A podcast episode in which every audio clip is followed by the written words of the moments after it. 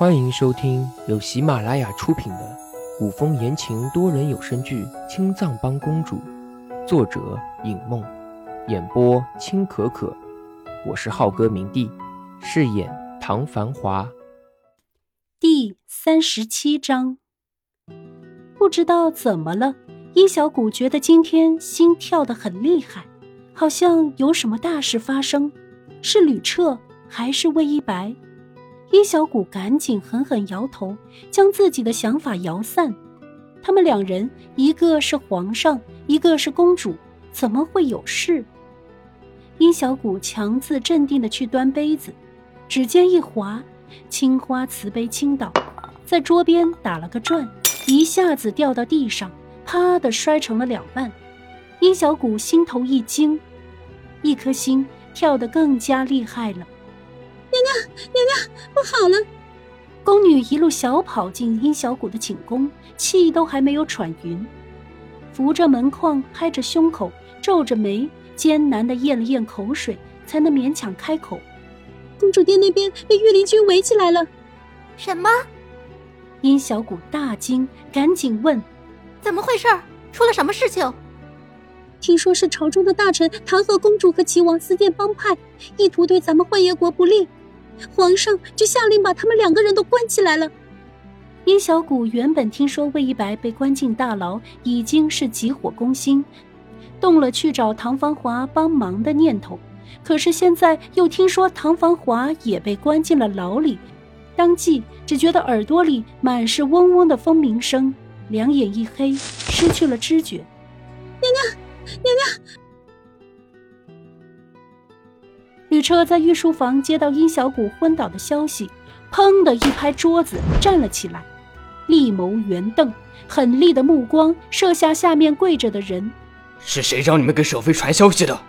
吕彻大怒，明明让人守着殷小谷的寝宫，任何消息都不准放进去，怎么殷小谷会知道？若不是这帮奴才偷懒，殷小谷宫里的人又怎么会知道这些消息？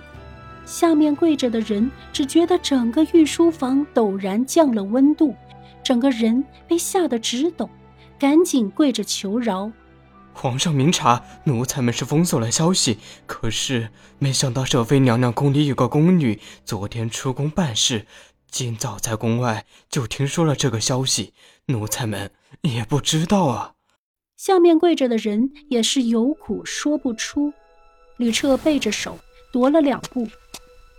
守妃现在怎么样了？她的伤刚好，现在又受了这么大的打击，也不知道会不会牵上旧伤。太医已经去看过了，应该没什么事情。应该。吕彻沉声，明显对这个回答很不满意。奴才刚得到消息就过来禀报，所以，所以还没有问过太医。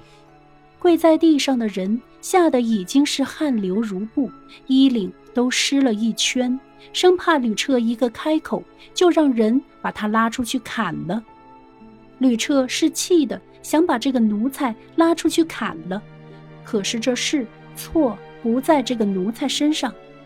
那个宫女这样机灵，有这样的宫女守在殷小谷身边，也并不是坏事。若是用这件事情责问那个宫女，日后。殷小谷身边恐怕就没有真心相待的人了。奴才不能罚，宫女不能办，吕彻气得和自己生闷气，抓起桌上的茶杯，给自己灌了一肚子茶水，心里的烦躁却丝毫未减。太医给殷小谷诊完脉之后，就被吕彻召了过去。淑妃娘娘是急火攻心，微臣开了凝神清火的药。舍妃娘娘服下之后就会没事了。吕彻还没问舍妃的情况，太医就一五一十的交代了。吕彻倒是有些不自在，立眸轻轻瞟了一眼太医。太医心中疑惑，他的表情这么明显，两个太医都看出来他在关心殷小谷。为什么别人都知道他在关心殷小谷，而殷小谷那个傻姑娘？却对皇上能躲就躲，能避则避。正问你守妃的事情了吗？吕彻故作不悦，掩饰自己的窘迫。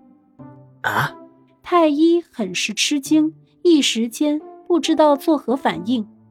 之前舍妃心脉受伤的时候，每次他诊断过，吕彻就会问他舍妃的病情。现在他刚给舍妃诊断完，吕彻就召见了他，不是问舍飞的病情，那是什么意思？吕彻烦躁的摆摆手，不去问多余的问题。行了行了，正问你，舍飞喝药了没？殷小谷与魏一白虽然是主仆，可是感情却情同姐妹。现在魏一白在大牢里，殷小谷会不会连药都不喝，急着找人帮忙？微臣开了药方。不是说没问舍妃吗？怎么又问了？而且这病人喝不喝药的事情，不是应该由宫女看着的吗？他这个太医其实很忙的，好不好？他哪有那个闲工夫给病人开了药，然后还要等着药煎好，看着病人喝下去？那你还在这里做什么？啊？哦哦，微臣这就去。太医起身退出御书房。果然如同吕彻猜测的那样，殷小谷一觉醒来就要去找吕彻求情。娘娘，有什么事情？您等药煎好了。喝了药再去吧。宫女急得拦不住殷小谷，往殷小谷前面一跪：“娘娘，你要是病倒了，公主就更没人去救了。”殷小谷哪里听得下这些，满心只有魏一白，脚下一转，已经绕开了宫女。药放着，本宫回来就喝。殷小谷还是知道，如果自己病倒了，就少了一个为魏一白求情的人，因此。还是会喝药的，只是不是现在。正在这个时候，太医去而复返。娘娘，太医站在门口，恭恭敬敬地向殷小谷行礼，顺便挡住了殷小谷的去路。太医，本宫还有事，太医还是先回吧。殷小谷提着裙摆越过太医。娘娘，您这样去，皇上一定不会见您。本集播讲完毕，感谢您的收听，记得订阅、点赞和评论哦。